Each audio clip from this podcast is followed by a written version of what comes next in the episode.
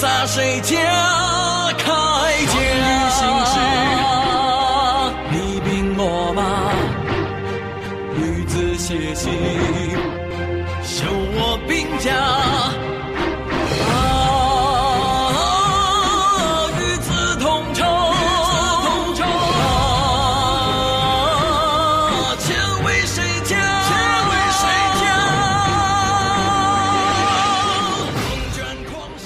周列国志》第十九回：秦富侠立功复国，杀子颓，惠王反正。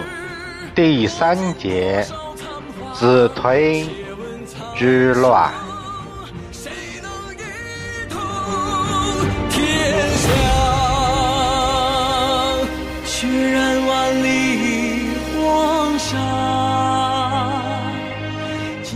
谁家天下？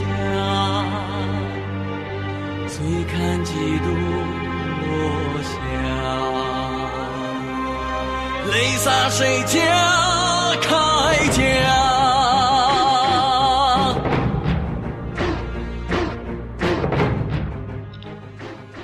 上回说到，郑伯子突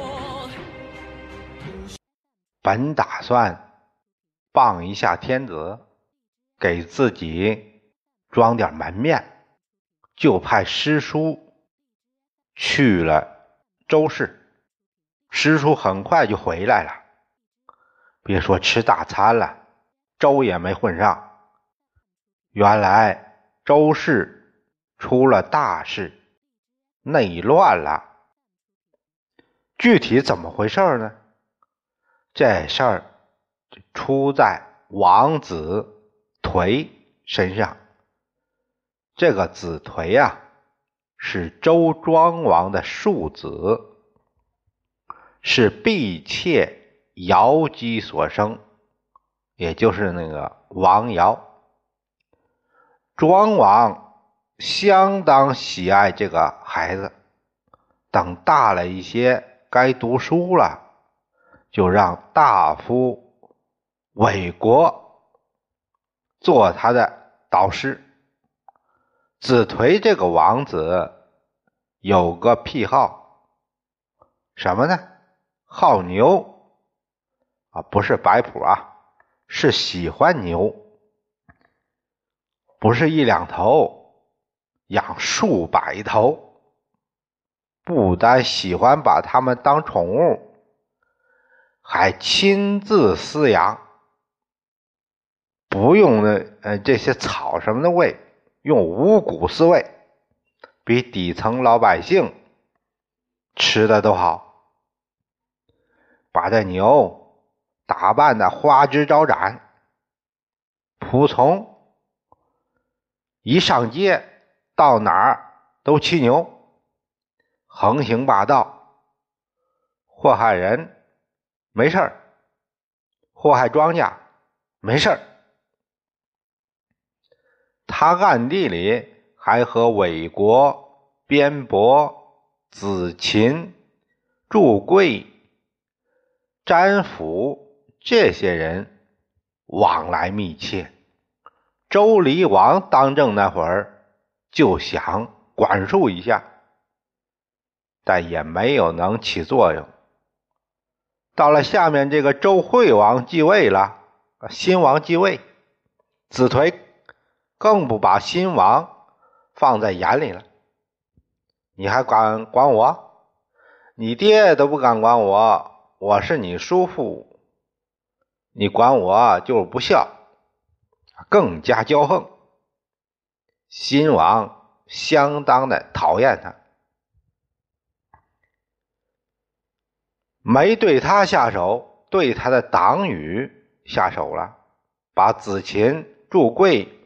詹府的田给收走了，成了王田。新王又扩大了自家的园林建设，旁边有韦国他家的园林，还有靠近边伯家房产房子。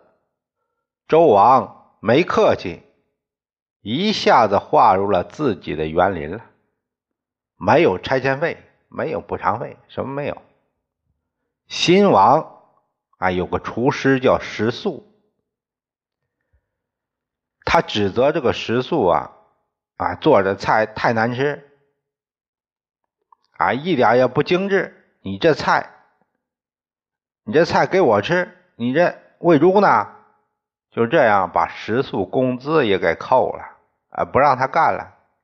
这样一来，新王刚上来就得罪了这么多大夫，以食宿为内应，推举子颓为王，直接杀奔宫中。幸亏这个周公季父死命抵抗，这些人没能成功，出奔苏国。这苏国呀，就是在周武王的时候，苏奋生当时是司寇有功，就封他为苏公。把南阳那边的田做了采邑，啊，成了他的地。奋生死了以后，他因为是边地啊，受到少数民族的侵扰，后来就和人家那边走得近了。主要原因应该是周王室也给不了人家安全，也是为了生存下去，还不如跟人家干呢。于是就叛王。而弑敌，成了人家臣民了。但这个周先祖封给他们的采地，那是不舍得还呐。在周桓王八年，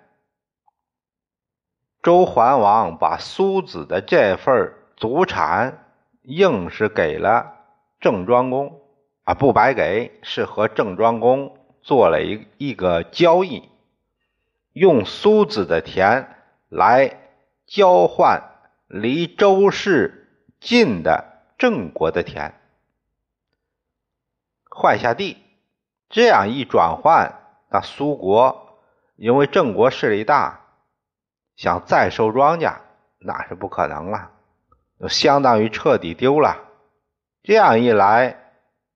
那他对周氏就就有仇视态度了，意见就老大了。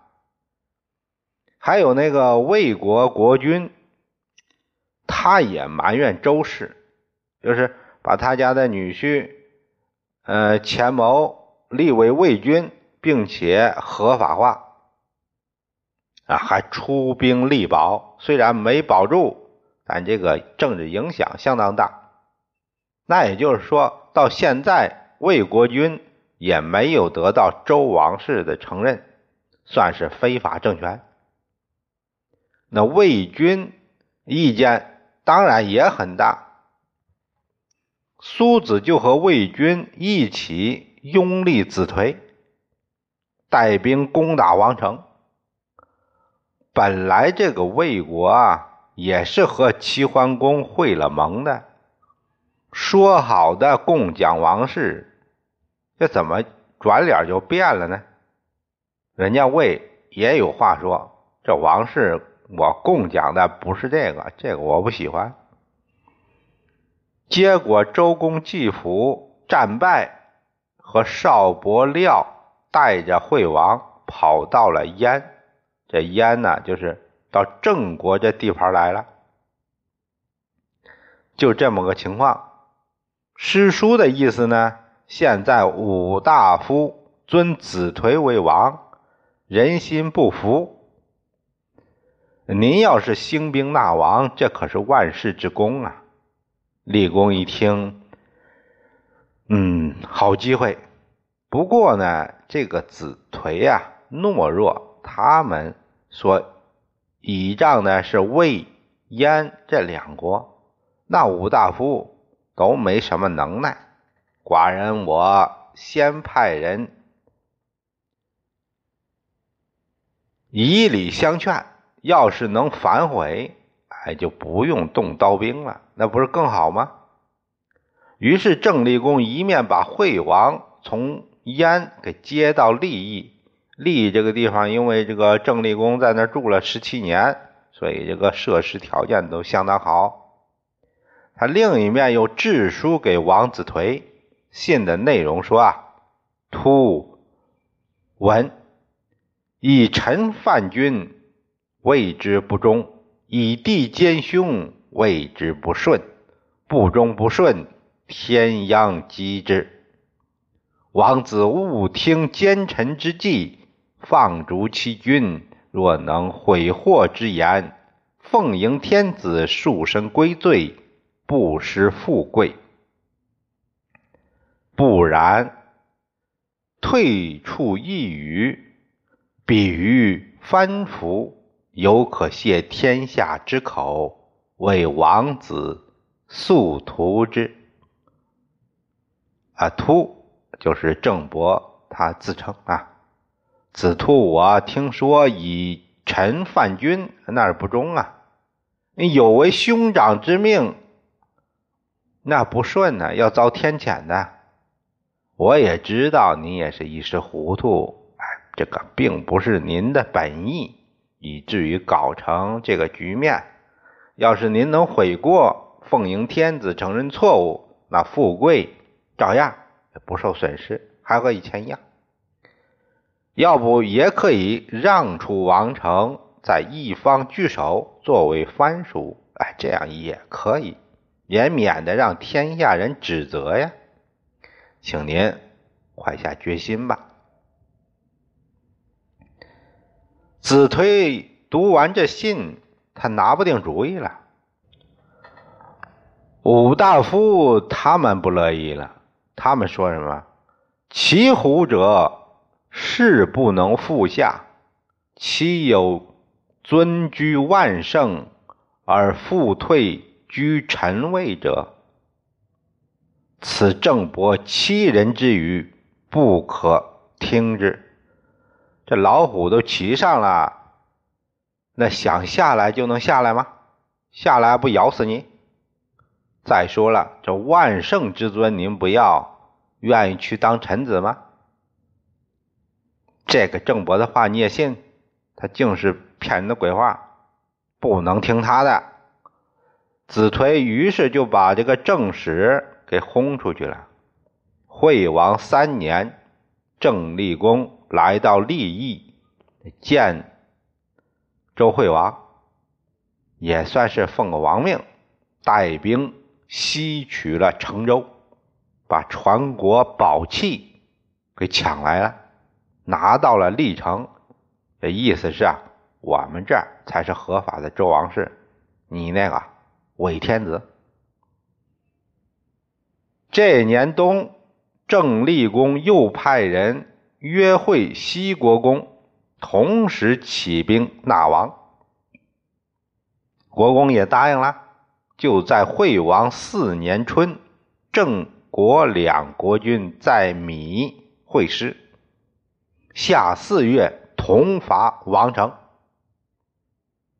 郑立公亲自指挥攻南门，国公攻北门，战事吃紧。魏国赶紧来到宫门，要见子颓。人家子颓没工夫，正在喂牛呢，牛没喂完，不见，不见。哎呦！魏国没办法，都火烧眉毛了。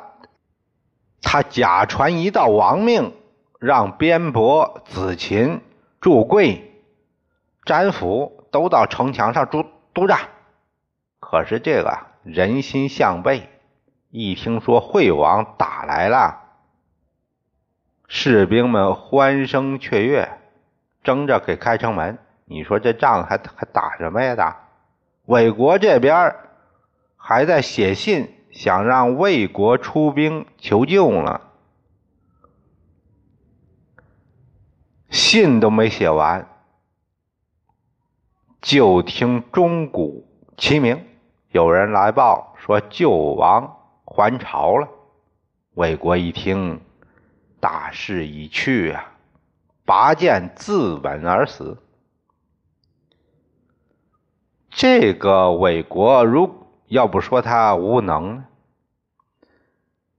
这个子颓是不是可以扶持的人才都不知道？你说你整个这废物有什么用啊？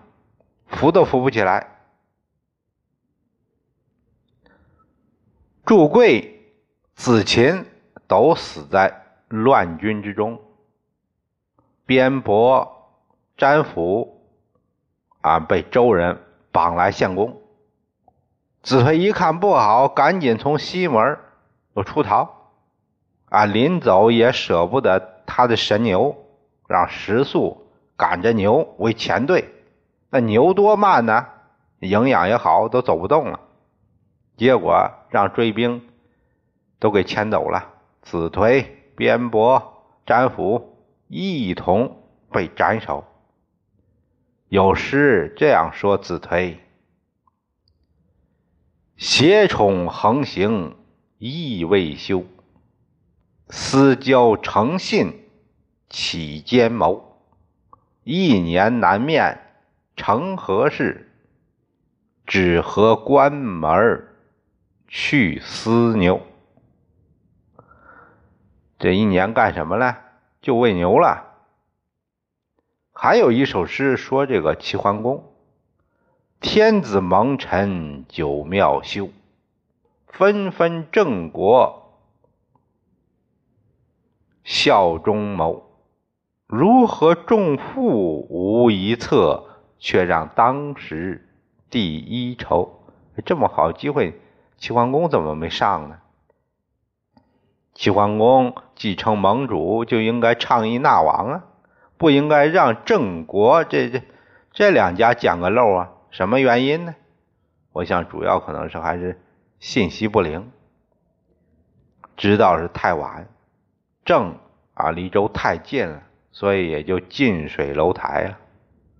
当时魏还是子颓的支持者，要是齐出手，那就和魏正面为敌了，这也是个问题。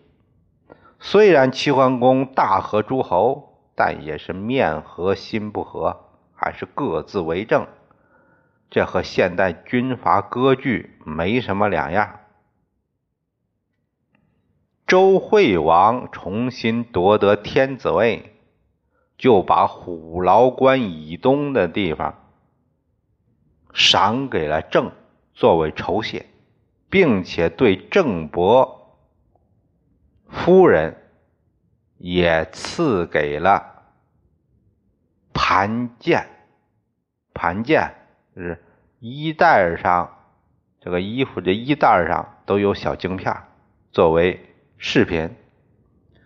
这个就是象征尊贵的礼服。赏西国公九泉之意，并且都给了他们一些酒器，这些礼器了。也就是说，只有他们这种特殊尊贵的才可以享用的这种器皿。这两位谢恩而去。郑立公在回国途中就病倒了。等到了国都，就死了。大臣们拥立世子杰即位。这就是郑文公。周惠王五年，陈宣公怀疑公子玉寇谋反，然后就把他给杀了。公子完，他字敬仲，他是郑立公的儿子，和玉寇关系相当铁。一看玉寇被杀，怕被株连，就投奔了齐国。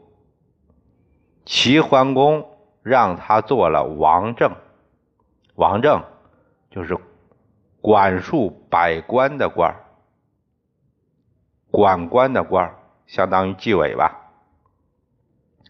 有一天，这个桓公到敬仲家去玩，天色晚了，这个桓公，呃，玩嗨了，还想玩，就让点上烛火继续。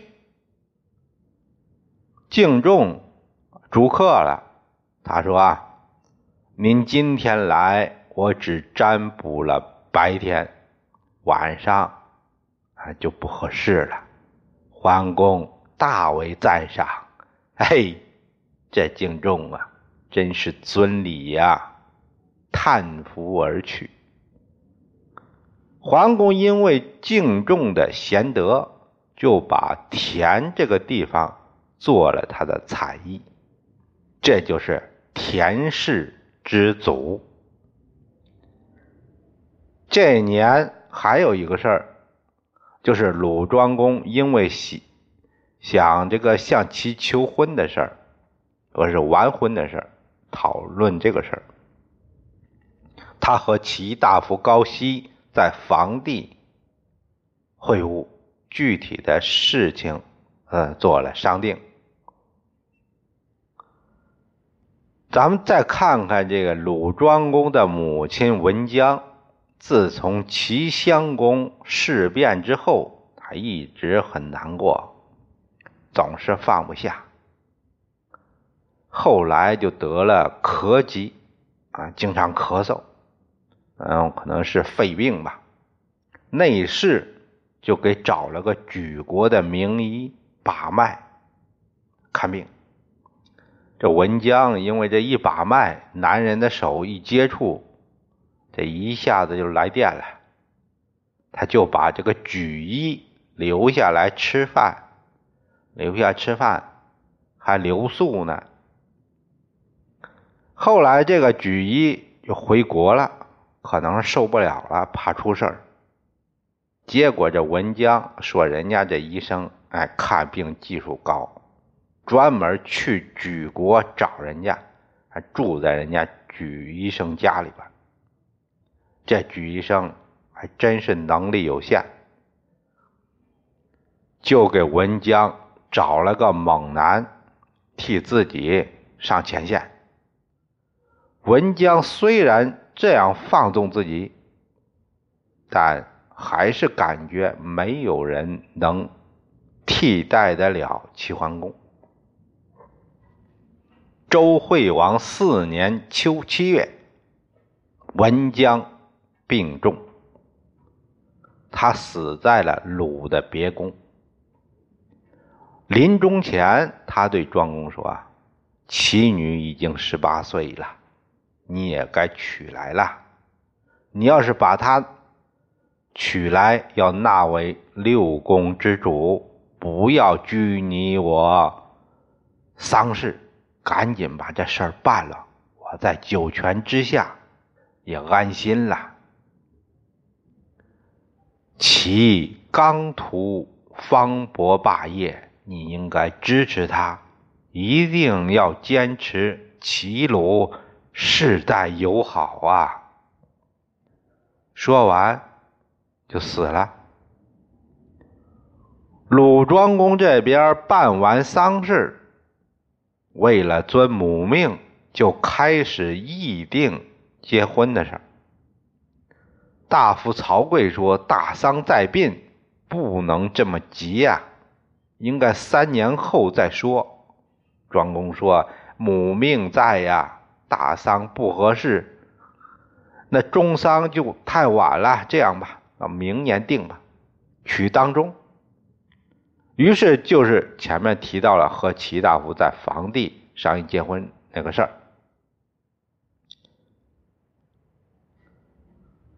啊，想亲自到齐带聘礼迎亲。齐桓公认为大丧期间不合适，过了三年再说。也就是丧期过了再定。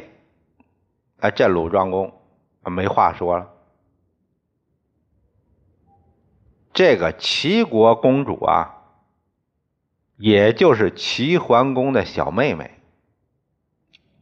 直到惠王七年，婚事才议定下来，以秋为吉。这时的庄公在位二十四年了，都三十七岁了。为了博得齐女欢心，什么事儿都讲究排场，讲究奢华。可是他又没办法完全忘却他父亲鲁桓公惨死齐国的事儿啊，那不是让彭生给谋害了吗？是齐襄公的意思啊，所以就给桓公他的陵寝大殿修的相当讲究，丹营。刻绝，又砌柱子，又画船子，以媚亡灵。大夫玉孙妾进谏，就劝他，哎，不听，听不进去。桓王七年夏天，庄公到齐迎亲，啊，秋八月。把新娘子带回了鲁国，立为夫人，这就是哀姜。同宗的夫人们见到哀姜都要行小君之礼，并且一律要用钱币来迎合这个礼。玉孙就私下无奈的表示。本来这礼仪上啊，男性的礼物就是玉帛啊，最少是禽鸟之类的，像那个兽皮啦，或者是啊猎猎取个这个动物啦，这样作为礼物。女士呢啊，就是献一些榛子啦、这个栗子啦、枣子啦，以示祝福就够了。现在男女没有差别了，男女之别，国之大节。现在由夫人这儿就乱了套了，这不成了终结者了吗？我们看到现在河南还是这样的风俗，呃，其他地方我不了解。随嫁的这个衣柜啊，这个衣橱、这个抽屉里边呃。常看到有一些枣、栗子、花生，呃，这一些干果，意思是什么呢？